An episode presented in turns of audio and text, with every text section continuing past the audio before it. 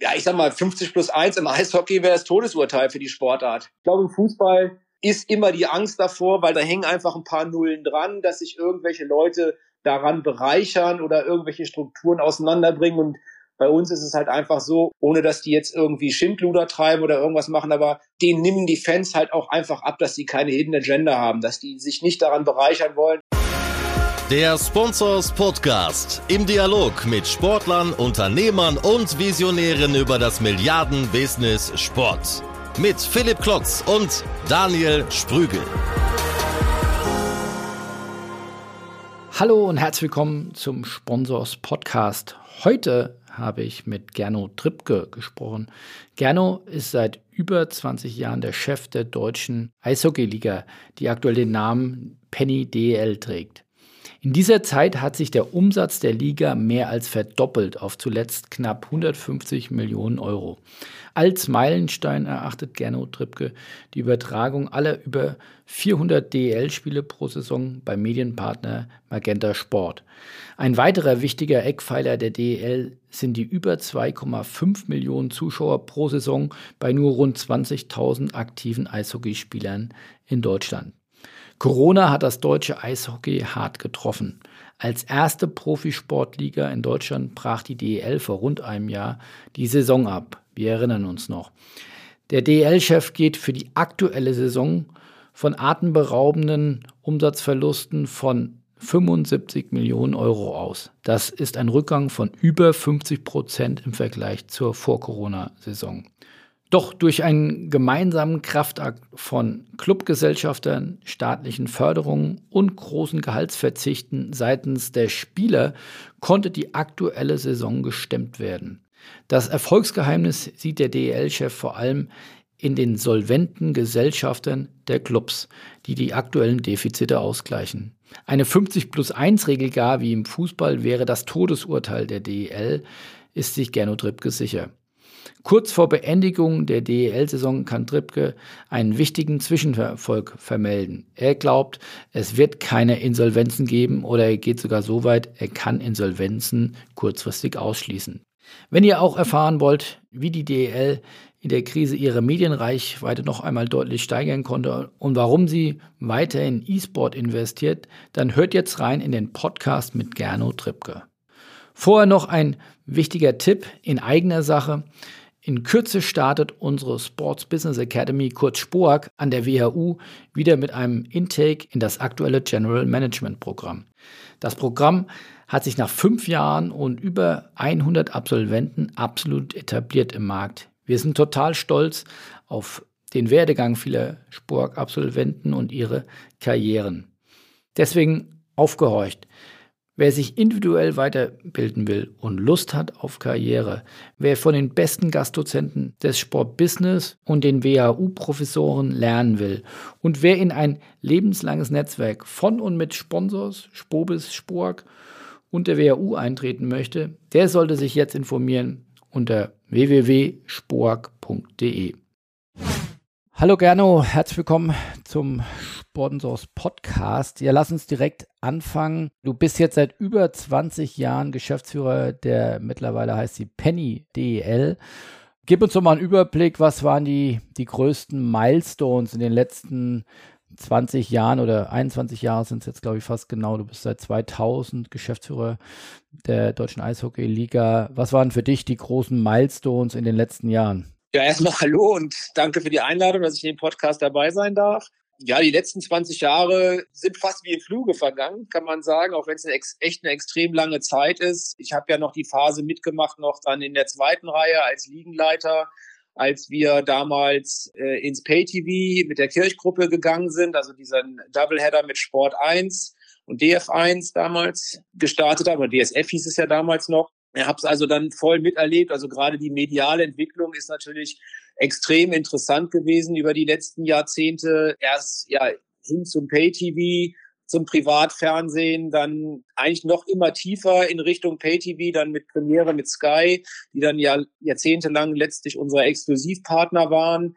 was den Live-Bereich angeht. Und dann wieder den Weg zurück ins Privatfernsehen mit dem Deal mit Servus TV und dann jetzt den nächsten Schritt, den wir gegangen sind, wo wir letztlich ja OTT, Pay-TV, wobei, glaube ich, die Telekom natürlich auch ein sehr, sehr weites Feld hat und viele, viele Kunden hat, den wir gegangen sind mit dem Quantensprung, den wir dann nochmal hatten, mit der Sublizenz für Sport 1, aber auch die Quantensprung, dass wir jetzt halt die über 400 DL-Spiele alle live übertragen, alle live zeigen. Also das ist schon, schon undenkbar, was selbst in den letzten fünf Jahren mit der Telekom passiert ist. Wir haben dann, wie gesagt, uns jahrzehntelang darüber unterhalten, wo unsere 40, 50 Live-Spiele laufen und mit möglichst hoher Reichweite.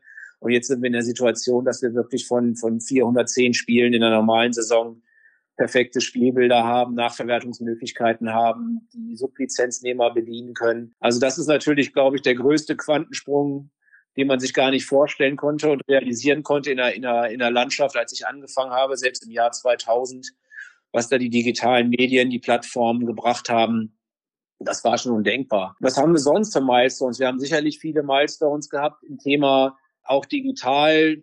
Wir haben als, glaube ich, mit die erste Liga, wenn nicht die erste Liga, unsere, unsere Website entwickelt. Wir haben als erste Liga in gewisser Weise notgedrungen dann auch Spielhighlights von den Nicht-TV-Spielen äh, kostenlos über unsere Website ins Internet gebracht, also den Fans näher gebracht.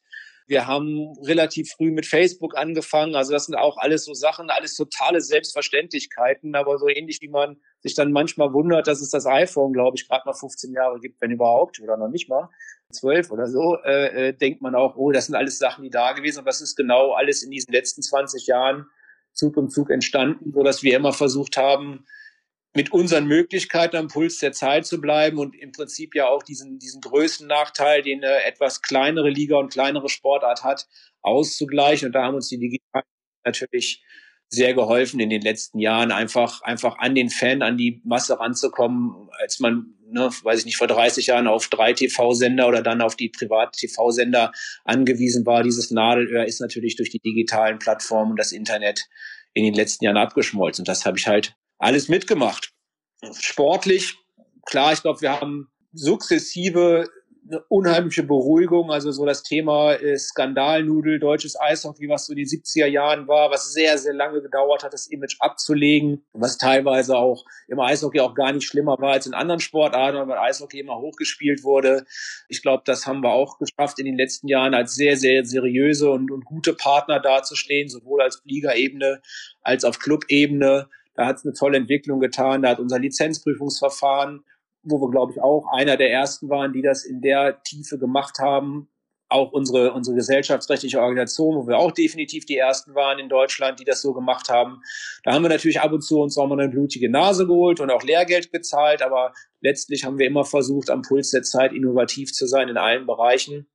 Und das hat, glaube ich, sich auch äh, gefruchtet, so dass wir jetzt wirklich sehr, sehr gut dastehen und mit unseren Partnern sehr, sehr gut zusammenarbeiten und auch sportlich.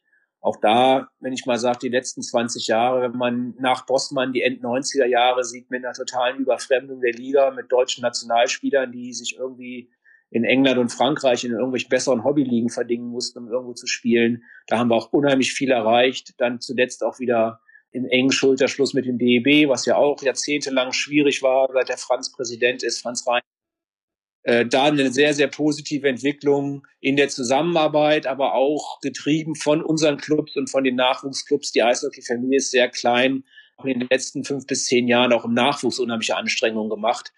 Zahlt sich jetzt halt aus, dass, dass wir auch äh, international die Mannschaft mit dem kleinen Eishockeyland Deutschland echt sehr, sehr gut dasteht. Ich weiß gar nicht ganz genau. Ich glaube, wir sind in der Weltrangliste von allen Mannschaftssportarten. Ist, ist, ist Eishockey stehen am besten da.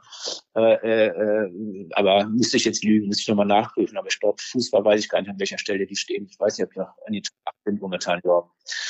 Also von daher äh, die Entwicklung auch sportlich im Nachwuchs, äh, mehr deutsche Spieler, mehr gute deutsche Spieler, beste Eishockeyspieler der Welt, momentan Leon Dreiseitel, einer der besten Torhüter der Welt, mit Philipp Grubauer in der NHL, Tim Stützle, Bob Pick und, und halt auch bei uns in der Liga jetzt in den letzten Jahren wieder eine Besinnung noch mehr auf viele junge Spieler, die danach kommen und das Niveau haben. Nationalmannschaft Silbermedaille, äh, Red Bull München Champions League äh, Finalist. Also das zeigt, dass wir da auch sportlich in den letzten Jahren extrem nach vorne gekommen Lass uns doch noch mal ein bisschen mehr ins Detail gehen bei der DEL. Wenn ich da auf die Statistiken gucke aus Sportbusiness-Sicht, ist ja eine Sache extrem auffallend. Ihr habt unter den, sag ich mal, Sportarten der zweiten Reihe, gar nicht jetzt äh, gar nicht negativ gemeint, aber ich glaube, wir können uns darauf einigen, dass der Fußball diesbezüglich nochmal in der anderen Liga spielt, also mit, mit Handball und äh, mit Basketball im Vergleich. Die DL extrem raussticht durch einen fast doppelt so hohen Zuschauerschnitt, also 6000, um die 6000, nördlich der 6000 in den letzten Saisons relativ durchgehend, während die anderen Mannschaftssportarten so ja 4000, 4500 äh, Zuschauer haben. Woher kommt das, dass äh, der Zuspruch zum Eishockey, wo man ja in Deutschland nicht unbedingt überall Eishockey spielen kann, dass der so groß ist? Ja, weil wir natürlich die coolste Sportart sind. Das ist natürlich klar. Hey, Im Ernst, also es gibt natürlich viele Faktoren. Die Zahlen, die du sagst, sind ja richtig. Also, dass wir so eher beim Schnitt von 6,5 sind, statt im Vergleich zu 4,5 bei den anderen dass wir dann halt auch in den absoluten Zahlen fast beim Doppelten sind. Also wir sind bei 2,7 und die anderen so ungefähr bei anderthalb, weil wir natürlich dann darüber hinaus auch noch viel mehr spielen und eine höhere Frequenz haben. Mit allen Vor- und Nachteilen, wie das hat. Also äh, in den absoluten Zahlen ist es ja fast noch deutlicher. Gut, es sind die Standorte, aber in den Standorten musst du natürlich die Leute auch begeistern. Äh, wir haben ein paar mehr Großarenen und Standorte, aber aus der Historie ist das ja auch gewachsen. Und wir haben ja auch zum Beispiel in, in, in Mannheim oder auch in Krefeld Multifunktionsarenen in gar nicht so wahnsinnig großen Städten eigentlich. Also das ist eine Struktur. Wir sind in Deutschland, da hast du recht, eine deutlich mehr eine Zuschauersportart und eine Fansportart als einen aktiven Sportart. Es gibt gerade mal so offiziell, glaube ich, 20.000 Aktive. Von daher ist die Begeisterung natürlich riesig. Aber wir haben an unseren Standorten und mit unseren Standorten natürlich auch sehr, sehr früh, auch das eine Entwicklung letztlich, ja auch seit Mitte der 90er, die, fast alle Multifunktionsarenen sind mit und um Eishockey-Teams äh, äh, gemacht worden. Selbst die, wo jetzt kein Eishockey mehr gespielt wird, wie in Oberhausen, wie in Hamburg, wie in Hannover. Also ich, mir fällt jetzt ehrlich gesagt gar keine Multifunktionsarena ein, wo nicht zumindest schon mal Eishockey gespielt wurde. Das ist natürlich etwas, was wir den anderen Sportarten so ein bisschen voraus haben. Ob das Zufall ist, weiß ich nicht. Natürlich haben wir an vielen Standorten halt auch, auch eine Eishockey-Historie. Also gibt ja wenige Standorte, die dann erst durch die Multifunktionsarena zum Eishockey-Standort wurden. Aber hat es halt auf ein anderes Level gebracht. Und, und das ist natürlich äh, für uns äh, die Challenge oder für die Clubs insbesondere, das natürlich auch zu bespielen weil es nützt ja nichts, wenn du mehr spielst und größere Arenen hast. Du musst die Leute ja auch hinbringen. Und das zeigen sowohl die relativen als die absoluten Zahlen. Das sind schon coole Zahlen, die die da machen. Und wie du sagst, also äh, um jetzt mal einen Vergleich zu Drittliga-Fußball, wo ja auch viele Top-Clubs spielen oder, oder Traditionsmannschaften, die sind auch, glaube ich, so im Bereich von 6.000 bis 7.000 Zuschauern im Schnitt, aber halt bei deutlich weniger Spielen. Also in absoluten Zahlen sind es dann auch wieder weniger. Und das zeigt eigentlich auf der einen Seite, wie interessant, wie, wie, was für einen Job die Clubs machen. Auf der anderen Seite, dass wir vielleicht in der öffentlichen Wahrnehmung das immer noch so ein bisschen unterschätzt wird. Wie, wie nah wir eigentlich dran sind an vielen Dingen. Und das dann Verhältnisse dann manchmal etwas seltsam sind. Blick auf die Umsatzzahlen, auch sehr beeindruckend. Konntest du in deiner Zeit, ich habe jetzt nicht von 2000, aber die erste Zahl habe ich von 2004, 2005, da war der Umsatz der Liga bei rund 75 Millionen Euro. Vor Corona war er dann bei rund 130 Millionen, also sprich fast eine Verdopplung des Umsatzes jetzt in deiner Amtszeit. Natürlich, also wir als Liga oder auch ich, wir können natürlich immer nur die Rahmenbedingungen schaffen das ist in allererster Linie natürlich der Arbeit der Clubs vor Ort geschuldet. Nichtsdestotrotz auch die Clubs, äh, das befruchtet sich gegenseitig. Die geben mir die Vorgaben, welche Vorgaben und welche Rahmenbedingungen ich für sie schaffen soll äh, mit unseren verschiedenen Institutionen. Also das ist natürlich auch in allererster Linie auf Clubebene generiert. Das sind ja auch die aggregierten Clubumsätze. Nichtsdestotrotz ist es wichtig, dass wir ein vernünftiges, sauberes Umfeld schaffen, wie wir vorhin gesagt haben, indem wir unsere Mediensituation verbessern, indem wir unser Auftreten gegenüber dem Verband, gegenüber der Öffentlichkeit, unser Image aufpolieren, unsere, unsere Social Media Auftritte als Liga, weil da haben wir halt natürlich als Eishockey oder als Liga-Gesellschaft noch eine gewisse andere Rolle. Wenn ich sage jetzt mal die Fußball-Bundesliga, Social Media oder, oder, oder andere Dinge, Pressearbeit leistet, die muss nicht Grassroots machen. Die haben Kicker, die haben Sky, die haben die Bildzeit und die, für die die Pressearbeit macht und die müssen sie vielleicht dann noch steuern. Auch die Clubs bei uns wirklich, wir müssen im Prinzip, ja, auch selbst unsere sportliche Berichterstattung selbst irgendwie anschieben oder teilweise machen, weil es halt dann äh, über die Jahre halt relativ schwer war. Oder man muss, man muss halt äh, versuchen, dass das aktiv zu gestalten und braucht jetzt nicht das reaktiv irgendwie gestalten. Also das ist schon ein gewisser Unterschied. Aber richtig, ich glaube, wir haben ein sehr, sehr gutes organisches Wachstum immer gehabt an den verschiedenen Spielstätten, äh, haben bessere Partner immer wieder dazugekriegt, immer nach und nach natürlich auch die Erlösstruktur durch das ein oder andere neue Stadion, das renovierte Stadion, durch verbesserte Hospitality-Kapazitäten, weil das ist das, was uns jetzt gerade natürlich auch in Corona-Zeiten sehr, sehr wehtut. Wir sind wie du richtig gesagt hast, nicht nur, wir sind ein brutaler Zuschauersport in dem Zusammenhang, das ist halt unser Brot und Butter. Und dann deshalb tut es uns halt auch weh. Und wir haben auch gerade auch im Bereich von Hospitality auch einen relativ hohen Anteil. Also es ist im Schnitt bis zu zehn Prozent, knapp zehn Prozent der Zuschauer sind auch noch Hospitality-Kunden, was es jetzt natürlich umso, umso schwieriger macht in der aktuellen Zeit. Also wir hatten nie den Big Bang, wir hatten nie irgendwie, leider sage ich mal im Medienbereich, dass wir irgendwie wie die Kollegen in der Schweiz oder in Skandinavien auf einmal unsere Mediaerlöse verzehnfacht haben, sondern das haben sich die Clubs in mühevoller Arbeit sukzessive erarbeitet, erkämpft und äh, eigentlich, glaube ich, auch jedes Jahr immer am Umsatz ein bisschen was geschraubt und ein bisschen was dazu getan, sodass wir da wirklich auch, auch eine ganz klare Tendenz haben, ohne dass wir jetzt irgendeinen großen Sondereffekt hatten. Und ja, du sagtest 130 Millionen war die Saison 18, 19, die Saison 19, 20, die wäre sicherlich im Bereich von 150 gewesen, wenn uns die Playoffs nicht durch Corona vermasselt worden wären. War jetzt dann wahrscheinlich eher so im Bereich 120 bis 130 wieder. Wir gehen davon aus, dass wir etwa 20 bis 25 Millionen Umsatz durch die Playoffs verloren haben. Ja, und diese Saison ist natürlich special. Äh, das ist natürlich keine Frage, dass es dieses Jahr natürlich die Vergleichszahlen wie bei keinem irgendwie da sind. Aber da gehen wir gleich dann, gehen wir gleich nochmal äh, natürlich im Speziellen drauf ein. Mich gerade mal vor die Klammer ziehen, was ich auch sehr spannend finde. Du hast es angesprochen, extrem viele Spiele, die es gibt, über 400 in der DEL, auch ein absolutes Differenzierungsmerkmal im Vergleich zu anderen äh, Ligen. Wie seid ihr da konzeptionell rangegangen, beziehungsweise werdet ihr das ja sicherlich mal immer wieder hinterfragt haben oder überprüft haben. Gibt es da irgendwann auch ein zu viel? Ich stelle mir vor, alle zwei, drei Tage zu spielen. Also wir kennen es von der MLB in Amerika, da ist es sicherlich noch häufiger. Die spielen teilweise jeden Tag. Ich glaube, ist auch von der Belastung vielleicht ein anderer Sport, aber von der NFL, die nur ganz wenige Spiele hat, zu einer MLB. Also es gibt eine riesige Range im amerikanischen Sport. Eishockey ist, glaube ich, auch durchaus amerikanisch geprägt. Aber woher kommt diese große Anzahl von Spielen? Habt ihr damit äh, bei der Abwägung positive, negative Aspekte überwiegen da sehr klar die, die positiven Aspekte? Ja, es ist ein bisschen standortspezifisch natürlich. Auch wenn wir Diskussionen hatten, wenn aus irgendwelchen Sondereffekten, wir hatten mal 15, 16 Mannschaften, mussten die unterbringen, hatten dann noch mehr Spiele. Wenn in olympischen Jahren, wenn dir vier Wochen in der Saison fehlen, hast du auch eine Problematik, dass du öfter mal dann noch unter der Woche spielst, also nicht zweimal, sondern gar dreimal die Woche spielst. Da gibt es Diskussionen, das ist dann natürlich auch standortspezifisch verschieden, je nachdem, weiß ich nicht, wie ist dann wirklich noch, wie viele Zuschauer kommen?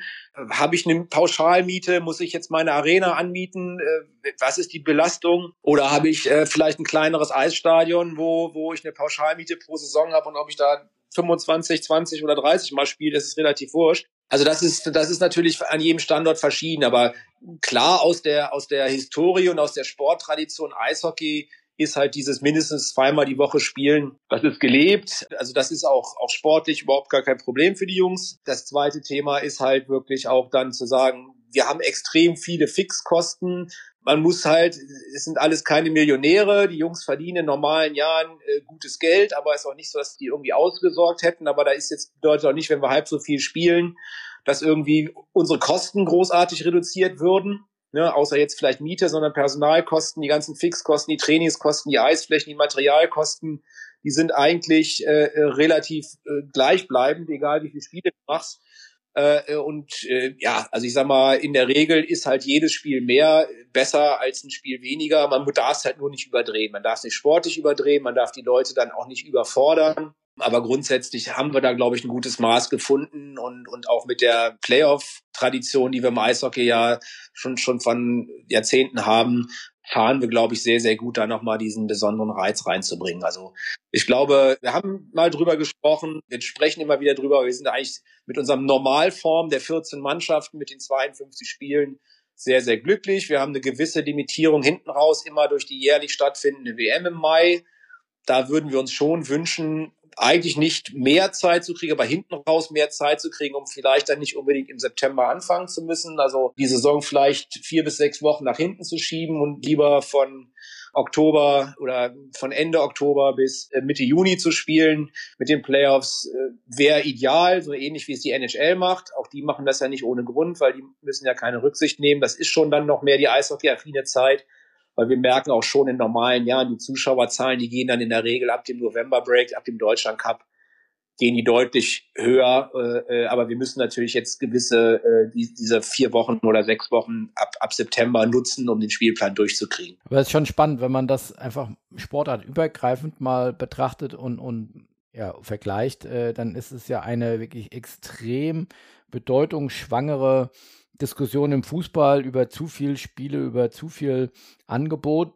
Gleichzeitig gibt es andere Sportarten wie Eishockey, die deutlich häufiger spielen, die weder darüber klagen, klar, vielleicht nochmal eine andere Belastung, aber auch offensichtlich der Fan das ja äh, mitmacht oder sogar gut findet. Insofern ähm, ja, gibt es, glaube ich, nicht nur die eine Wahrheit, sondern da unterschiedliche Angebote und offensichtlich ist der Eishockey-Fan ein Vielliebhaber des Contents und, und des Angebots. Aber merkt ihr da auch Unterschiede? Sagt man ja von vielen Sportarten, also die jungen Fans ähm, können sich nicht mehr so lange konzentrieren, beziehungsweise das Medienkonsumverhalten ändert sich äh, signifikant. Gibt es da auch ähnliche Beobachtungen im Eishockey? Also ich würde jetzt nicht sagen, dass wir das wissenschaftlich untersucht haben. Das ist dann eher mal so ein, so ein Thema Bauchgefühl was man hat. Natürlich merkt man das selber, man sieht selber an seinen Kindern irgendwie und von daher komme ich nochmal darauf zurück, dass es auch extrem wichtig ist, dass wir jetzt zum Beispiel über, über Magenta Sport alle Spiele produziert kriegen und dann genau halt auch diese Zielgruppen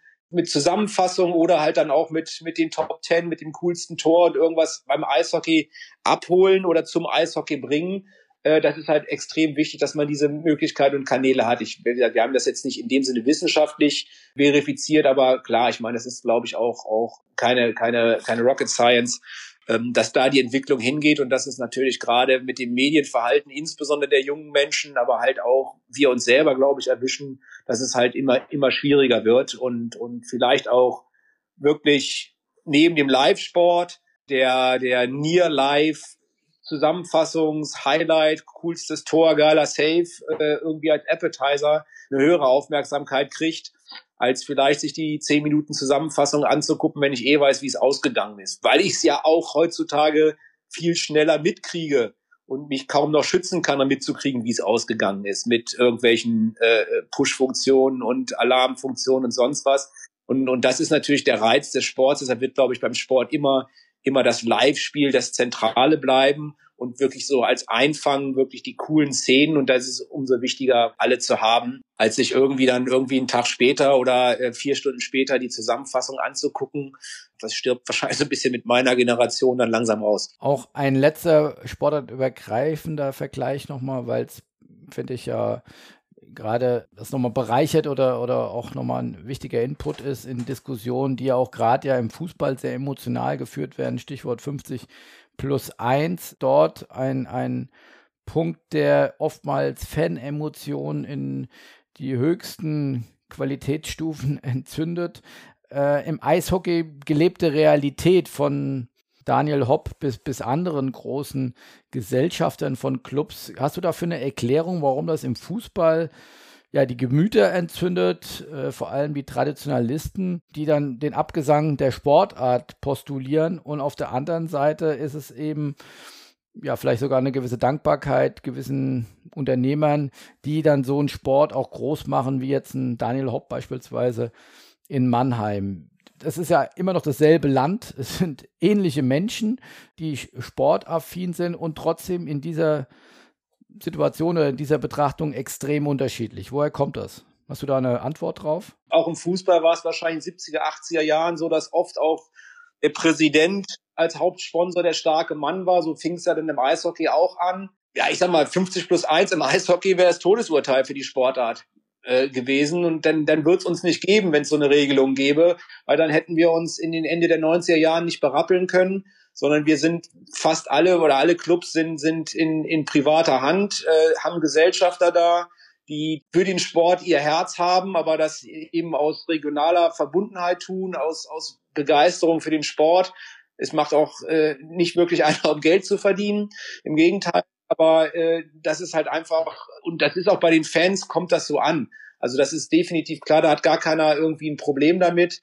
Äh, natürlich ist da in, gewisser, in ganz, ganz kleinweise mal irgendwie Neid, wenn da irgendwie auch einer sich natürlich in Namen reinbegibt. Wir hatten das beim, beim Thomas Sabo, ne, wo dann auch mal so ein bisschen gefrotzelt, aber das war dann wirklich mehr gefrotzelt, als dass es irgendwie Hass oder so war. Oder auch bei Red Bull München, natürlich werden die so ein bisschen gefrotzelt, aber dieser, dieser blanke Hass, den von den anderen Fans oder teilweise von anderen Funktionären so einer Marke oder so, so einem Investor gegenübergebracht wird, das, das, das ist, das ist echt schwierig. Ich glaube, im Fußball ist immer die Angst davor, weil da ist einfach, da hängen einfach ein paar Nullen dran, dass sich irgendwelche Leute daran bereichern oder irgendwelche Strukturen auseinanderbringen. Und bei uns ist es halt einfach so, ohne diese ganzen äh, Gesellschafter, und das sind ja auch viele in, in einigen Clubs, wo es eine Struktur von 15, 20, 25 Gesellschaftern sind, die alle ihren, ihren Teil dazu beitragen. Es sind ja nicht nur irgendwie die Großkonzerne oder, oder die, die bekannten Investoren und Einzelkämpfer, sondern es sind ja auch viele viele Clubs, die eine Struktur haben, wo das auf viele Schultern verteilt ist. Ohne die wird es das Eishockey nicht geben und, und da wird es auch den Eishockey-Nachwuchs nicht geben. Also das ist alles wirklich positiv verrückt in vielen Dingen ohne dass die jetzt irgendwie Schindluder treiben oder irgendwas machen, aber, aber denen nehmen die Fans halt auch einfach ab, dass sie keine Hidden Agenda haben, dass die sich nicht daran bereichern wollen, dass sie nicht den Club in zwei Jahren für, für eine halbe Milliarde mehr weiterverkaufen wollen, sondern äh, die merken, und das, deshalb sind die Partner ja auch oder die Gesellschafter in der Regel äh, örtlich und regional, die merken, dass das Leute sind, die was zurückgeben wollen. Und, und ich glaube, deshalb ist das, das bei uns überhaupt kein Thema und nochmal im Gegenteil, ohne, ohne diese ganzen Gesellschafter, ob es Kleingesellschafter sind oder Alleingesellschafter, wird der Sport nicht funktionieren in Deutschland. Jetzt hast du ja darauf hingewiesen, dass ihr in vielen Bereichen Innovationsführer äh, seid und wart. Und ähm, das konnte man ja auch bei der Corona-Krise beobachten, dass ihr da ganz schnelle ja, Entscheidungen getroffen habt. Und zwar habt ihr als erste Liga entschieden, wie du es vorhin schon gesagt hast, die Playoffs abzusagen. War das im Nachhinein die richtige Entscheidung? Im Nachhinein war es definitiv die richtige Entscheidung, weil wir zwei Tage später hätten absagen müssen. Wir hatten ja theoretisch oder glaubten vielleicht an dem Dienstag noch eine Wahl zu haben, die wir nicht hatten äh, oder wo wir dann, glaube ich, auch den richtigen Riecher hatten, dass alles, was wir weitermachen, uns, uns tiefer ins Verderben führt. Aber nee, das war, glaube ich, alternativlos in dem, in dem Moment äh, äh, und wäre zwei Tage später sowieso, wären wir vor die Pumpe gefahren. Also von daher äh, glaube ich, ja, alles richtig gemacht, ohne dass ich jetzt sage, da können wir jetzt wahnsinnig was für, sondern wir haben, glaube ich, das richtige Gespür gehabt, wir haben die richtige Entscheidung gehabt. Und auch da muss man nochmal so ein bisschen vielleicht auf, den, auf die vorherige Frage zurückzukommen da haben wir natürlich Strukturen, kurze Wege, wo wir dann auch genau mit den Leuten, die natürlich auch so ein wirtschaftliches Risiko tragen oder das natürlich auch ausbaden müssen, innerhalb von ein paar Stunden die zusammen telefonieren, wenn sie nicht selber Geschäftsführer der Clubs sind, ganz nah dran sind und wir so eine Entscheidung in unserer Liga auch dann sehr, sehr schnell mit den wirklich wirtschaftlich Verantwortlichen und wirtschaftlich Betroffenen treffen können. Und das ist halt diese kurzen Wege, die helfen. Und, und äh, klar, wenn jetzt mein Investor irgendwo in Kuwait sitzen würde, hilft mir das auch nichts. Das tun sie aber eben nicht. Also deshalb ist Gesellschafterstruktur und Gesellschafterstruktur kann man wirklich nicht vergleichen. Und das hat uns halt da wirklich auch sehr, sehr schnell handlungsfähig gemacht aber halt auch in Abstimmung mit den Leuten, die letztlich das wirtschaftliche Risiko der, der Penny DL tragen. Erklär noch mal ein bisschen für Außenstehende, ist das glaube ich jetzt nicht völlig trivial, warum das so sinnvoll war, die Playoffs abzusagen, weil es hat ja glaube ich ein bisschen was auch mit der Laufzeit vieler Spielerverträge zu tun, dass man sich da von den Fixkosten befreien konnte. Es kam danach eh eine Zeit, wo wahrscheinlich dann gewisse Arenen nicht angemietet waren. Also warum war das auch gerade wirtschaftlich eine kluge Entscheidung? Also es war wirtschaftlich kluger Entscheid, aber eher aus anderen Gründen, als du genannt hast. Also von den Spielerverträgen kann man sich ja nicht so per se äh, trennen. Die, aber wir hatten so ein paar äh, Entscheidungshelfer, die, die vielleicht die anderen Ligen in dem Moment noch nicht hatten. Wir hatten an dem Sonntag, an dem Bundesminister Spahn im Prinzip avisiert hatte, uh, jetzt, jetzt geht's irgendwie an Verbote, an Zuschauerverbote, an Spielverbote haben wir gerade unsere Hauptrunde beendet. Das heißt, wir waren schon sehr, sehr weit in der Saison. Wir hatten etwa 90 Prozent unserer Spiele hinter uns, auch wenn natürlich der Saisonhöhepunkt die Playoffs noch vor uns standen. Das heißt aber, wir hatten eine Tabelle. Unsere Champions League Plätze konnten wir bestimmen. Wir brauchten jetzt keinen Spielbetrieb mehr machen, um, sage ich mal, in anderen Sportarten die Champions League Plätze, die Europa League Plätze, die Absteiger zu ermitteln, weil wir hatten in der Saison keinen Absteiger, also brauchten wir auch keinen Absteiger künstlich ermitteln, sondern wir hatten eine stehende Tabelle. Von daher haben wir so eine gewisse Saisonphase abgeschlossen gehabt. Wir hatten am anderen Ende hatten wir zu dem Zeitpunkt noch eine WM im Mai. Wir haben da spielen die Spieler Arbeitsverträge und alle Verträge rein. Bei uns läuft das Geschäftsjahr bis zum 30.04. Das heißt auch irgendwie aussetzen, verschieben, warten ging nicht, ne? weil wir hatten einfach keinen keinen Raum zu verlegen. Für uns war jetzt nicht okay, dann spielen wir halt im Mai und im Juni, sondern wir mussten davon ausgehen, dass es eine WM noch gibt. Das heißt, wir mussten am 30.04. fertig werden. Und, und dann zu sagen, wir sagen jetzt erstmal irgendwie, schmeißen alle raus, die Viertelfinale waren und hoffen jetzt, dass wir irgendwie drei Wochen später, vier Wochen später im Halbfinale spielen, das wäre schwierig. Wir haben überhaupt nicht einschätzen können und haben da auch Angst gehabt, was das gesundheitlich ist. Also da wollte natürlich in dem Moment auch keiner in die Verantwortung gehen. Und uns war relativ schnell klar, bevor es dann ganz verboten wurde, dass wir ohne Zuschauer spielen müssen. Und ohne Zuschauer zu spielen macht A keinen Spaß und macht natürlich auch kurzfristig, wenn du gar nicht, gar nicht irgendwie reagieren kannst, sondern von heute auf morgen ohne Zuschauer spielst, ist es natürlich auch ein massives Minusgeschäft. Also von daher war es auch eine, eine wirtschaftliche Entscheidung zu sagen, wir gehen ein riesen gesundheitliches Risiko, aber wir machen halt einfach, wir verbrennen hier jetzt einfach nur noch Geld und wir haben auch keine Chance zuzuwarten, weil einfach der internationale Kalender, unsere, unser normaler Saisonablauf, ja, uns gar keine andere Wahl lässt. Und von daher sind das so ein paar Faktoren, die die anderen Sportarten zumindest in den ersten zwei, drei Tagen noch nicht hatten. Die mussten noch irgendwie ihre internationalen Plätze ausspielen die mussten überhaupt noch äh, ihren Meister oder ausspielen, wenn man es braucht. Wir hatten ja in dem Sinne keinen Meister in der letzten Saison. Äh, die mussten ihre Absteiger ausspielen und haben da natürlich, hatten vielleicht auch alle noch bis 30.06. eigentlich erstmal Zeit. Und das konnte ja Anfang März noch keiner wissen, wie lange es dauert. Und diese Zeit hatten wir nicht. Also von daher hatten wir so ein paar externe Faktoren, die uns diese richtige Entscheidung auch, auch leicht gemacht haben und nahegelegter haben, als wenn wir vielleicht irgendwie mit anderen, mit anderen äh, äh, Eckpunkten hätten entscheiden müssen. Dann haben wir uns ja, glaube ich, persönlich das letzte Mal so vor rund einem halben Jahr getroffen oder Ende, Ende des äh, letzten Sommers. Da hatten wir noch ein Sport-Business-Club-Event in, in Köln, so ein Mittagessen, so einem sehr netten äh, Lokal. Und da haben wir ja auch äh, über die aktuelle Lage logischerweise gesprochen. Und äh, damals war so dein Standpunkt, ähm, Liga noch zulassen. Damit äh, kommen wir am besten durch die Saison, weil wir können maximal Geld sparen. Wir haben Spieler oder, oder Angestellte größtenteils, größtenteils in Kurzarbeit ähm, und können so durch die Zeit äh, uns hangeln. Jetzt habt ihr euch dann aber ab einem gewissen Zeitpunkt auch anders entschieden. Die EL läuft jetzt. Und äh, was waren die Beweggründe dafür? Einerseits dann doch relativ lange zu warten und nicht zu spielen und dann aber zu sagen, wir brauchen jetzt auch unseren Restart. Ja, also als wir uns getroffen haben, weiß gar nicht, wann das war, August, September. Also Sowas um den Dreh, ja. Wenn wir theoretisch hätten spielen sollen, also da war das auch wirklich nicht absehbar und da war das auch definitiv die richtige Entscheidung zuzuwarten und, und wirklich dann Kosten zu minimieren. Äh, Trotzdem haben wir jeden Tag ab dem 10. März schon an die neue Saison gedacht und haben die geplant und haben halt dann immer mehr, eigentlich immer mehr Rückschläge gekriegt, dass die immer weiter sich entfernte. Aber wir wollten es ja. Es ist ja nicht so, dass wir aus Spaß nicht gespielt haben, weil das ist ja unsere, unsere essentielle Grundlage und insbesondere von den Clubs. Aber die Parameter waren halt einfach nicht da und die Parameter waren halt auch dann im Sommer und im Spätsommer und auch im Frühherbst auch noch nicht da. Wir haben uns dann ja Ende September noch mit den Clubs zusammengesetzt und haben gesagt, Leute, es geht halt einfach so nicht.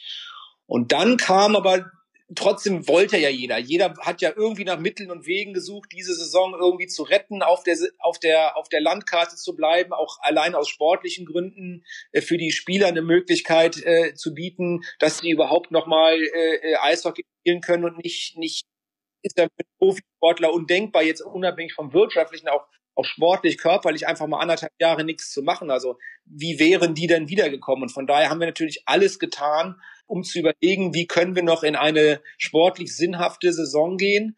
Und dann, als wir im Prinzip eigentlich den Büttel hinwerfen wollten, so Ende, Ende September, Anfang Oktober, dann kamen schon zwei, drei Faktoren zusammen. Dann kam der Faktor zusammen, so irgendwo dann auch mal bei den Gesellschaften, da komme ich jetzt wieder zu denen zurück, so eine jetzt erst recht schon. Irgendwie müssen wir es wuppen. Wir, wir wollen uns irgendwie nicht, nicht davon äh, unterkriegen lassen. Ganz, ganz wichtig, es kam dann endlich irgendwann mal das Thema staatliche Hilfe, was sicherlich auch so ein, so ein, so ein Schlüsselmoment war, als dann diese 800.000 Euro Ticketerstattung in den Raum gestellt worden waren, wo man sagt, okay, jetzt haben wir irgendwie überhaupt irgendeine Basis, weil ich habe es damals da gesagt, brauchen wir nicht vertiefen, aber ich sag mal zwei Drittel im Schnitt und bei einigen Clubs bis zu 80 Prozent der Erlöse sind Spieltagserlöse. Also ganz anders als zum Beispiel in der Fußball-Bundesliga. Das ist wahrscheinlich eher andersrum. Da sind die Spieltagserlöse vielleicht 20 bis 30 Prozent. Die kann man irgendwie äh, noch verarzten. Aber wenn, wenn du auf einmal von deinem Etat nur noch 20 Prozent hast, die Kosten aber eigentlich gleich sind, dann hast du natürlich keine Chance. Dann kannst du nur in der Kurzarbeit bleiben und die Saison verschieben. Da haben wir aber Faktoren. Also Gesellschafter sagen, okay, wir sind doch noch mal bereit, irgendwie, um die Saison zu retten, uns das Summe X kosten zu lassen staatliche Förderung und ganz, ganz wichtig, als es dann irgendwie, wie es immer so ist, spitz auf Knopf war, haben sich die Spieler unheimlich solidarisch gezeigt, sich unheimlich bewegt, haben gemerkt, dass hier keiner sitzt, der ihnen irgendwas vorenthalten will, sondern dass einfach nichts da ist und haben an vielen Standorten, wo es nötig war, massiv auf Gehalt verzichtet. Und dann mit eh einer verkürzten Saison, mit, mit dann dadurch Kostenreduzierung. Wir haben dann ja sowohl aus gesundheitlichen als auch aus wirtschaftlichen Gründen jetzt die, die erste Phase der Saison in regionalen Gruppen gespielt, um, um längere Reisen, um Hotelübernachtungen zu vermeiden. Wie gesagt, sowohl aus Kosten als auch als aus virologischen Gründen haben wir uns entschlossen, das dann zu machen. Aber das war wirklich so eine Last-Minute-Entscheidung. Ich sag mal, also als ich aus der Gesellschafterversammlung Ende, Ende September rausgegangen bin und da hatten wir uns nochmal so ungefähr zwei Wochen gegeben. Da war es echt, also da hatte ich eigentlich kaum Hoffnung, obwohl alle sich das gewünscht hätten, aber kaum Hoffnung, dass wir es irgendwie hinkriegen. Aber dann, dann hat so eine Dynamik, wie es oft so ist, wenn es kurz bevor der Deckel zugeht, kommt auf einmal ein Schwung rein. Und wie ist jetzt nach einer ja, gewissen Zeit der Saison, äh, die jetzt dann äh, ja durchaus erfolgreich, wenn wir jetzt auch mal auf die Medialität, können wir vielleicht gleich nochmal eingehen, ihr habt da Rekorde verzeichnet mit eurem TV-Partner Telekom. Wie waren die Erfahrungen? Also du hast ja vorhin gesagt, Geisterspiele oder zu, Spiele ohne Zuschauer äh, verbrennt man nur Geld. Also ist das wirklich so oder durch diese Komponenten, die du erwähnt hast, ähm, staatliche Hilfen, massive Gehaltsverzichte und, und Gesellschafter nochmal ein extra Euro auf den Tisch. Äh, könnt ihr das in einem Verhältnis gestalten, dass man die Saison auch zu Ende spielen kann? Ja, du hast es gerade richtig gesagt. Also die Gesellschafter werden in die Tasche greifen müssen an den meisten Standorten, um dann die Löcher zu stopfen. Aber sie waren halt dazu bereit, um einfach mittel- und langfristig sind sie der Meinung, dass das für das Eishockey wichtig war, trotz der staatlichen Hilfen, trotz der wahnsinnigen Verzichte der Spieler ist es natürlich immer noch ein Minusgeschäft. Da müssen wir uns nichts vormachen. Aber das ist halt so letztlich, man, man investiert in die, in die Zukunft, man investiert in den Goodwill, der da, der da entstehen soll. Und von daher ist es dann auch den Gesellschaftern und auch vielen Partnern, die darf man auch nicht vergessen, Sponsoren, die, die bei der Stange geblieben sind und theoretischen Diskussionen um Minderung im größten Teil sich überhaupt nicht irgendwie aufgehalten haben, sondern auch da ist eine, eine unheimlich große Solidarität, die uns hilft. Und dann haben wir halt versucht, auch da wieder aus der Not eine Tugend zu machen, mit einem etwas anderen Modus, habe ich gerade gesagt, aus, aus sowohl aus gesundheitlichen als auch aus finanziellen Gründen, indem wir dann gesagt haben, wenn wir schon keine Zuschauer haben, dann lass uns das doch zumindestens mal positiv ausnutzen, um dann unsere Spieltage komplett zu entzerren, was natürlich normalerweise keinen Sinn macht, am Montag um 18.30 Uhr zu spielen, wenn ich Zuschauer brauche.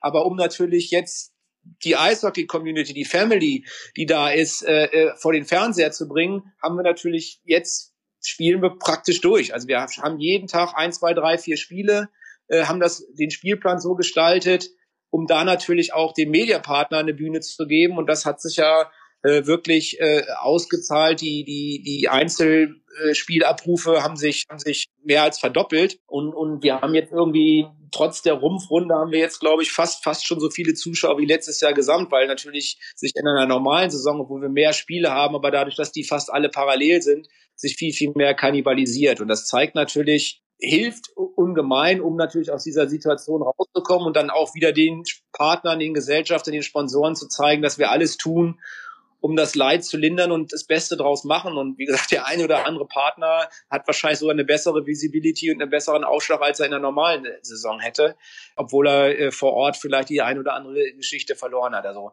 das ist so, auch da wieder können wir uns das aber auch leisten, weil wir haben zum, zum Glück das Pech, ne, das Glück im Unglück, dass die Champions League äh, nicht gespielt wird. Das heißt, wir haben eine Flexibilität, wir konnten solche Dinge machen. Die meisten Nationalmannschaftsmaßnahmen, der, der Deutschland Cup war vor der Saison, die Nationalmannschaftsmaßnahmen im Februar äh, musste gestrichen werden, weil die Schweizer nicht anreisen konnten. Konnten wir aber und das funktioniert. Dann haben wir mit der Telekom zusammen, aber auch mit den Clubs zusammen mal eben einen Spieltag aus dem März in den Februar geholt oder zwei Spieltage und haben die verteilt und haben diese Tage, die jetzt durch die, durch die Nationalmannschaft frei wurden, flexibel einfach mal umgelegt und haben die Spiele vorgespielt, hatten dadurch für das einzige Spiel, was wir dann wieder äh, nachholen mussten, Zeit gewonnen und haben die Pause dann jetzt irgendwie äh, vor, vor zwei Wochen mal zwei, drei Tage gemacht. Also das ist natürlich unheimlich flexibel und da, da hilft es aber auch. Und da haben wir, wie gesagt, das Positive, äh, was manchmal negativ ist, aber dass wir jetzt auch nicht auf irgendwelche Nationalmannschaften, Europa liegen, sonst was Rücksicht nehmen müssen in dieser Saison, sondern dass wir wirklich ja massive Schadensminimierung äh, betreiben können. Und wie gesagt, äh, manchmal wird man aus solchen Dingen halt auch schlau und einige Dinge haben sich jetzt halt super bewährt gemacht, was nicht heißt, dass wir in Zukunft montags um 18.30 Uhr spielen. Blick auf ein Tacho oder auf ein Umsatztacho. Kannst du eine Zahl nennen oder eine ungefähre Schätzung abgeben? Wie viel Umsatz habt ihr von den ja, anvisierten mal 150 in der vergangenen Saison Millionen Euro Umsatz. Wie viel wurden durch die Corona-Maßnahmen ja vernichtet? Kann ich noch nicht 100 Prozent oder auch nicht ganz, aber Bauchgefühl ist schon die Hälfte. Also ich, ich befürchte, dass wir, dass wir, dass wir maximal bei der Hälfte sind und bei der Hälfte müssen wir wahrscheinlich dann schon die staatlichen Förderungen einrechnen. Also dass wir, sage ich mal, operativ wahrscheinlich auf, auf eher im Bereich von 50, 60 Millionen zurückfallen. Also 50, 60 Millionen Euro Umsatz, der bestehen bleibt. Der bestehen bleibt, also dass wir wahrscheinlich nicht mal die Hälfte operativ haben und dann vielleicht durch durch durch die staatlichen Förderungen ne, dann noch mal je nachdem wenn jetzt noch mal die zweite Tranche kommen sollte dass wir uns dann so in den Bereich von 70 75 bringen aber jetzt rein operativ ohne staatliche Fördermittel befürchte ich dass wir, dass wir nicht mal die Hälfte haben und haben die staatlichen Fördermittel denn das gehalten, was sie versprochen haben? Ich glaube, da wurden ja große Budgettöpfe freigegeben oder zumindest postuliert. Wir kennen das ja von den, vom Schulwesen. Da wurde ja auch, sind ja große Investitionstöpfe, aber da hakt es dann an der Verwaltung und an der, an der Freigabe. Äh, ist das im Sport? Wurde ja auch längst nicht alles abgerufen bzw. ausgezahlt. Wie ist da die Sachlage im Eishockey? Ja, muss man ein bisschen unterscheiden. Also der politische Wille definitiv schon seit dem Sommer da. Und als dann die Richtlinien da waren, muss man auch sagen, dass BMI und BVA das sehr, sehr schnell beschieden und ausgezahlt haben.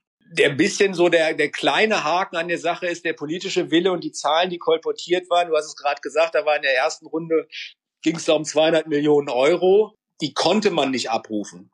Also nicht, weil, weil die nicht wollten, sondern, sondern weil einfach äh, ja auch nachvollziehbarerweise im ersten Moment gab Bremse, es gab einen Deckel, der äh, ursprünglich war 80 Prozent der Ticketerlöse und maximal 800.000 Euro kannst du aus diesem Topf kriegen. Ausgeschlossen von Anfang an waren die, war die DFL und alle anderen waren dabei und deshalb ist das auch super und ist das auch richtig und gewollt. Nur dieser Deckel, der ist natürlich für die meisten relativ irrelevant, weil, weil 800.000 Euro, wenn 80 Prozent, also wenn, ne, wenn ich 800.000 Fördermittel kriege und normal eine Million habe, ist das ja toll, ist das ja super und habe vielleicht sogar ein paar Kosten gespart, weil ich die Miete und Security spare.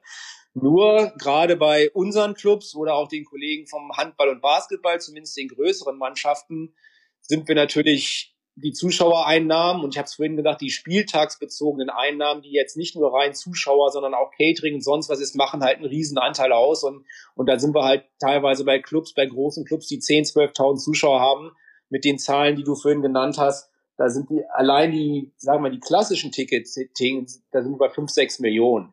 Das heißt, die 200 Millionen, die zur Verfügung gestellt worden sind, die hätten gereicht, auch wenn man den Deckel nicht bei 800.000 gemacht hätte sondern bei 80 Prozent. Aber durch diesen Deckel sind natürlich gerade in diesen, bei den Clubs, bei meinen Top-Clubs oder halt auch bei den, in den anderen Ligen, ist der Deckel faktisch durch die 800.000 nicht 80 Prozent, sondern vielleicht 20 oder 25 Prozent. Das ist jetzt nochmal deutlich nachgebessert worden. Es ist auch bekannt, der neue Deckel ist jetzt bei 90 Prozent und 1,8 Millionen. Das heißt, wir kommen der Sache schon viel, viel näher und selbst kleinere, sage ich mal, DEL-Clubs kommen damit gut klar. Nichtsdestotrotz bleibt da ein Delta, weil egal welchen Club, je kleiner, je näher dran, aber bei den großen Clubs ist durch diese Kappung natürlich gewisse, bleibt, bleibt ein Rest äh, Umsatzeinbuße da. Und, und von daher, also noch zusammenfassend, können wir uns, glaube ich, nicht beschweren und der politische Wille ist da. Jetzt müssen wir noch mal gucken, dass der politische Wille das halt auch das ganze Geld, was zur Verfügung gestellt wurde, weil es wurde jetzt für 2021 nochmal im Prinzip einen Nachschlag gewährt, so dass jetzt aktuell, nachdem, glaube ich, ungefähr 70, 80 Millionen ausgezahlt worden sind von den ersten 200, sind nochmal 200 Millionen plus 120 Millionen Rest vom Vorjahr im Topf. Und dann müssen wir gucken, dass wir diese halt auch, ich sag mal, unter die Clubs verteilen. Und wenn das geschieht, kann der Profisport wirklich drei Kreuze machen und sich in keinster Weise beschweren. Problem halt, wie gesagt, die Vorgaben. Ich befürchte oder bin mir ziemlich sicher, je nachdem, was die Vorgaben sind, dass wir nicht oder diesen Topf bei weitem nicht ausschöpfen können. Aber wie gesagt, es ist, es ist trotzdem und war für uns auch, und das muss, muss äh, Quintessenz bleiben, ohne die Zusage der 800.000 Euro im Herbst hätte es wahrscheinlich keine DL-Saison gegeben oder zu 99 Prozent keine DL-Saison gegeben. Deshalb muss man da total dankbar sein. Das sind wir auch. Wie bürokratisch ist das? Man liest ja an allen Ecken und Enden äh, Deutschland, der Stotterstaat des Impfens, äh, an vielen bürokratischen Hürden scheitert das. Ist das dort auch, äh, muss man da nochmal extra für studieren gehen, um sich dieses Fördergeld dann auch zu erarbeiten oder zu beantragen? Oder ist das dann auch sehr ja, unbürokratisch, wie das vor sich geht. Also man muss, es sind letztlich sind es vier Stufen. Die erste Stufe ist der politische Wille. Der war immer da und der ist auch wirklich durch einen durch einen Haushaltsausschuss äh, äh, immer wieder manifestiert worden, dass im Prinzip, was ich vorhin gesagt habe, die Gelder zur Verfügung gestellt werden. Der zweite Schritt ist die Umsetzung dieser Haushaltsbeschlüsse in Richtlinien und und Verfahrensvorschriften. Das war relativ zögerlich, aber im Vergleich zu anderen Branchen immer noch schnell. Ich mache jetzt auch ein Beispiel, also die Umsetzung, die Umsetzung dieser Erhöhung auf 1,8 Millionen, die politisch da ist, die von der EU genehmigt ist, die lässt jetzt auch schon wieder seit Wochen auf sich warten. Stufe drei ist dann die, Beantra die Bearbeitung und Stufe vier die Auszahlung. Also wenn wir dann erstmal wieder die Richtlinien und die, die Verfahrensvorschriften haben, dann ist unsere Erfahrung aus dem Herbst, dass super schnell bearbeitet und super schnell ausgezahlt wurde. Also so ein bisschen das Bottleneck ist die Umsetzung des politischen Willens in die, in die Verfahrensrichtlinien, was natürlich auch juristisch oft geprüft werden muss und wo wahrscheinlich auch verschiedene Behörden und Ministerien sich aufeinander abstimmen müssen. Das ist so ein bisschen zäh.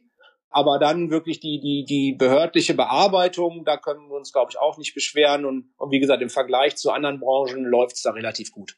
Und das wird zentral aus Berlin gesteuert oder ist das dann wiederum Ländersache? Diese Hilfen sind also äh, für diese äh, Dinger, das ist zentral. Also der Topf ist ein Bundestopf und der wird äh, anders als die anderen Beihilfen, die ja äh, vom, vom Bundeswirtschaftsministerium verwaltet werden, macht das in dem Fall hier das Bundesinnenministerium als für den Sport zuständige Einheit äh, in Zusammenarbeit mit dem Bundesverwaltungsamt. Und würdest du jetzt sagen, du kannst grünes Licht geben, dass es bei keinem Club jetzt bis zur Saisonende die Insolvenz droht?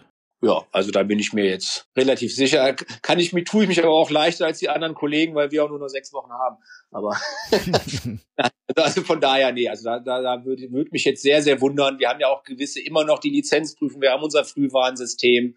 Also äh, das kann ich ausschließen. Also das würde mich jetzt extrem wundern, da müsste schon irgendwas ganz, ganz Schlimmes passieren, wenn das noch kommt. Und das, das wäre jetzt auch sehr überraschend. Und wie sind die Planungen für die neue Saison? Schwierig. Wir dachten, wir können natürlich alle schon längst wieder planen und haben irgendeine Planungssicherheit. Und das ist natürlich als nächster Schritt Ende Mai, Anfang Juni bei uns die Lizenzprüfung. Welche Parameter von welchen Parametern sollen und können die Clubs ausgehen, einfach selber als, als vorsichtige Kaufleute, gleichzeitig wir, die sie natürlich in diese Richtung treiben und, und einen plausiblen Haushaltsplan von denen glauben müssen. Das ist halt unheimlich schwer, die Planung. Das ist, das war letztes Jahr schon schwer und man ist auch jetzt wieder, sagt man ja gut, mit wie viel Zuschauern soll ich denn rechnen? Wenn ich vorhin sage, das sind 60, 70, 80 Prozent des Etats bei vielen, womit kann ich rechnen? Oder kann ich noch mit staatlichen Fördermitteln rechnen? Vielleicht mit dem Rest der 1,8 Millionen, den ich noch nicht verbraucht habe, wenn ich sie dieses Jahr noch nicht ganz verbraucht habe bei kleineren Clubs. Wie verhalten sich meine Sponsoren? Auch das ist, ist natürlich, viele haben schon Gespräche geführt, aber auch der Sponsor wird wahrscheinlich im Zweifel seine Entscheidung davon abhängig machen, je nachdem, worauf er den Fokus legt, auf Arena oder auf TV, sagt er, wenn TV ist, ist es super, wenn es so weiterläuft. Wenn es ihm um Hospitality geht, sagt er, hm, warum soll ich mir eigentlich 10, 20 VIP-Karten bei dir kaufen, wenn es keinen VIP-Raum oder wenn es einen VIP-Raum gibt, nichts zu trinken gibt.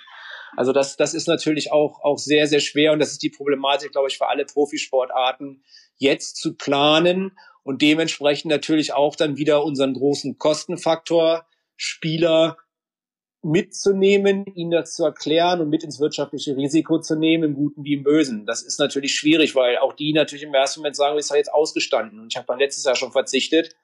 Äh, jetzt möchte ich wieder am liebsten aufholen, was ich letztes Jahr verloren habe oder verzichtet habe. Und dann haben wir da auch wieder natürlich die Spieler, deren Verträge wieder aufleben und Spieler, die neue Verträge haben wollen. Und das ist natürlich dann in so einer Situation echt schwierig, man hat ein bisschen mehr, man hat ein bisschen mehr Manövriermasse, weil man jetzt darauf vorbereitet ist, weil vielleicht auch mehr Spielerverträge halt offen sind, als es letztes Jahr im März waren, wo in einem normalen Jahr bei uns, sage ich mal, im März 80, wenn nicht 90 Prozent der Spieler unter Vertrag stehen für die nächste Saison, während dieses Jahr alle vorsichtig sind. Und jetzt haben wir April und ich vermute mal, dass dass nicht mal 50 Prozent unter Vertrag stehen. Also dass, dass da natürlich auch eine große Verunsicherung ist, gar kein böser Wille von den Clubs, aber die Clubs wissen halt gar nicht, was sie ausgeben können. Und was glaubst du, wann wird man das Vorkrisenniveau wieder erreichen? Was ist realistisch? Glaubst du an das, an das viel beschriebene V, dass man sagt, wenn es der komplette Restart wieder gibt, dann geht es wieder auf das äh, Vorkrisenniveau zurück oder ist das eher dann so eine L-Kurve oder was auch immer man da als, als Parallelen dann eben zieht, äh, wird es deutlich länger dauern? Am besten Hockeystick von einem Rechtsschützen. Ne? Geht dann radikal hoch. Ja, ist auch, das liegt ja wirklich daran, wie lange dauert das noch, wie ist irgendwann, äh, ist da eine Entwöhnung, sind ja heute auch wieder irgendwelche Studien rausgekommen, da kann man sich natürlich jetzt auch streiten, was ist der Effekt irgendwann und, und wann kippt das irgendwann, wann sind die Leute heiß und kommen umso mehr, wenn es wieder geht und wann ist irgendwann, dass sie sagen, wann haben sie sich irgendwann vergessen, auch wenn du noch so toll das im Fernsehen machst, wann haben sie das Stadionerlebnis, das VIP-Raumerlebnis vergessen oder sich irgendwas anderes gesucht und sich auf was anderes committed, das vielleicht ein bisschen früher wieder aufgeht oder möglich ist. Also das ist natürlich Kaffeesatzleserei. Wir arbeiten daran, dass wir dem natürlich vorbeugen, dass wir die Leute bei der Stange halten und ich glaube auch, dass wir, dass die sehr, sehr schnell wiederkommen. Aber wir haben es vorhin beschrieben, die VIP-Gäste würden sofort wiederkommen, aber wenn die nichts essen und nichts trinken dürfen und nicht mit, mit einer fremden Leuten am Tisch sitzen dürfen, und das kann uns ja durchaus noch ein paar Monate verfolgen, dann ist es natürlich äh, müßig darüber zu diskutieren. Also ich sag mal, wenn jetzt nicht das noch zwei Jahre dauert, dann, und wir irgendwann zu einem Punkt kommen, dass alles wieder normal erlaubt ist, dann wird sich das auch relativ schnell, glaube ich, innerhalb eines Jahres erholen. Aber je länger natürlich diese Krise andauert und diese Einschränkungen andauern, je schwieriger wird das. Und, und je länger wird, glaube ich, der, der Recovery. Ich bin mir trotzdem sicher, dass das Profisport, das Live-Sport, dass unsere Events, wenn es wieder geht, definitiv auf das Niveau zurückkommen und auch relativ schnell zurückkommen. Aber wie beim Verletzten. Je länger die Pause, je länger dauert die, die Recovery. Jetzt äh, einige Punkte vielleicht nochmal im Schnelldurchlauf, weil sie echt spannend sind. Ähm, ihr habt ja quasi in der Krise äh, einen tollen neuen großen Partner, ähm, ja, den Namensgeber sozusagen der Liga gefunden mit der mit Penny, also der Penny DEL, die ja dann auch noch beim DEB eingestiegen sind, also ein sehr umfangreiches Paket, mittelfristiges Paket im Eishockey gebucht haben. War das einfach nur der, der weiße Glücksritter oder wie kam es, dass, dass dann wirklich äh, ja, ihr so ein substanziell wichtiges Paket jetzt gerade in so einer herausfordernden Zeit abschließen konntet? War weißer Ritter, weiß ich jetzt nicht. Es war, war viel harte Arbeit für uns, auch, auch für Sports 5, die uns da in dem Zusammenhang äh, betreut haben. Hat schon logischerweise vor Corona angefangen. Aber das Schöne ist auch, äh, dass es halt auch während Corona wirklich dann auch nur mal kurz so eine Atempause gab und wir sofort auch, nachdem wir die Saison dann absagen mussten und äh, äh, nicht unsere Verkaufsveranstaltung bei den Playoffs machen konnten, trotzdem die Gespräche sehr, sehr positiv, konstruktiv weitergegangen sind und auch mit der ganzen Zusammenarbeit jetzt in den letzten Monaten da gar kein Gezicke ist jetzt irgendwie, dass, dass man nicht ins Stadion kann, sondern man sieht das Positive, man, man packt zusammen an und äh, das ist wirklich eine, eine positive Partnerschaft, die wir da eingegangen sind. Auch wenn wir uns sicherlich von beiden Seiten viele Win-Win-Situationen, Aktivierungen noch gar nicht machen können. Aber die Stimmung da ist, ist alles andere als depressiv, sondern eigentlich echt, echt positiv. Und wir sind, ich habe es in vielen Dingen gesagt, haben sehr, sehr viele kurze Wege, sind sehr, sehr individuell und sind, sind greifbar. Penny als Teil des Rewe-Konzerns ist in gewisser Weise äh, in vielen Dingen ein bisschen Dickschiff, Dickschiff, aber, aber das halt auch oft in positiver Weise und, Weise. Und von daher ist das natürlich Sache, die sich aufeinander einspielt, aber bei uns beißt die sich nicht, sondern die ergänzt sich eigentlich ziemlich cool. Und auch der, der Stefan Magel hat ja damals, glaube ich, auch bei euch im Interview gesagt, eigentlich ist es ja, suchst du, suchst du irgendwie Überschneidungen der Zielgruppen, wenn du irgendeine Partnerschaft machst. Und die haben jetzt gerade auch da im Prinzip gesagt, eigentlich ist ist der Penny-Kunde gar nicht der normale Eishockey-Kunde. Und deshalb ist es ja auch so total wichtig, dass man diese, ja, diese Emotionalität und diese Verbindung Sport und Club auch dann über, über die Verbindung, die sie jetzt im, äh, mit dem Deutschen Eishockeybund noch machen, mit der Nationalmannschaft, mit dem, mit dem Förderverein, sich im Nachwuchs engagieren, äh, total wichtig, dass sie sich mit dieser Sportart identifizieren. Und, und wie gesagt, also das, war natürlich, zeigt einfach auch, mit welchem Spirit die dabei sind, dass die sich von dem Thema Corona haben überhaupt nicht beirren lassen.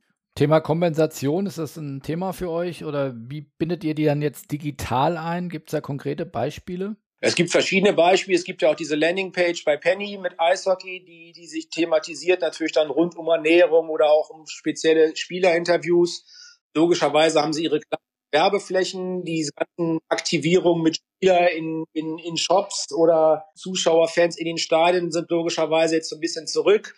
Sie sind äh, äh, Presenting Partner bei der Telekom geworden, bei Magenta Sport. Also auch das zeigt, dass da ein ganzheitlicher Ansatz ist.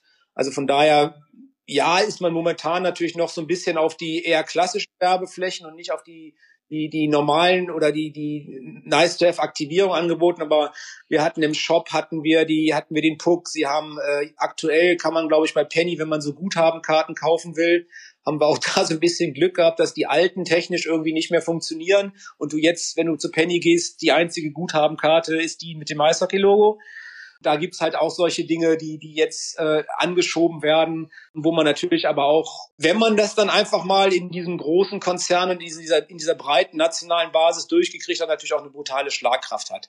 Ne, dann ist halt mal in 15 Millionen Handouts von Penny ist ist äh, diese Geschenkkarte oder diese Gutscheinkarte äh, abgebildet mit dem DL-Logo, mit dem DB-Logo. Oder äh, wenn die den, den offiziellen Spielpuck in ihrem Online-Shop verkaufen, dann ist das halt auch auf der Startseite von Penny Online. Da war der dann irgendwie nach fünf Minuten ausverkauft, weil die unter haben, wie, wie beliebt wir sind. Aber auch das ist gut, dann kann ich ja wieder sagen, guck mal, hättet ihr vielleicht ein paar mehr als 700 ordern sollen. Ihr hättet wahrscheinlich auch 7000 an einem Tag verkauft. Ihr macht jetzt auch, glaube ich, zum Ende der Saison dann auch so eine Award-Show, äh, wo es wieder darum geht, die, die besten Spieler zu küren.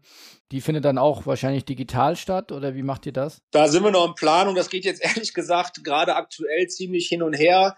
Äh, äh, wir haben ja immer normalerweise eine Gala, ein gesellschaftlicher Event äh, mit Gästen, die man in allererster Linie natürlich für die Gäste macht und da bindet man diese Wahl der, der Spieler des Jahres ein und, und macht Ehrung und macht auch Ehrung von der Hall of Fame, Eishockey Museum, die da, die da Spiele aufnehmen. Da muss man halt wirklich aufpassen jetzt in den jetzigen Zeiten, a, dass man, dass es eine Gala für Publikum und für die Leute vor Ort gibt's nicht, geht nicht man muss trotzdem diese Tradition hochhalten, aber man muss jetzt auch aufpassen, dass man nicht in irgendwelche Fettnäpfchen tritt und irgendwie Dinge macht, die nach hinten losgehen. Also da sind wir momentan wirklich noch in der Überlegung, das vielleicht auch noch mal ein bisschen in den Sommer zu schieben und andere Formate zu machen, weil wir haben ja auch Spieler, die gleich im Spielbetrieb sind und das ist ja nun mal diffiziler. Früher hat der Trainer gemeckert, wenn einer mal irgendwie zu einer Pressekonferenz oder im Interview muss.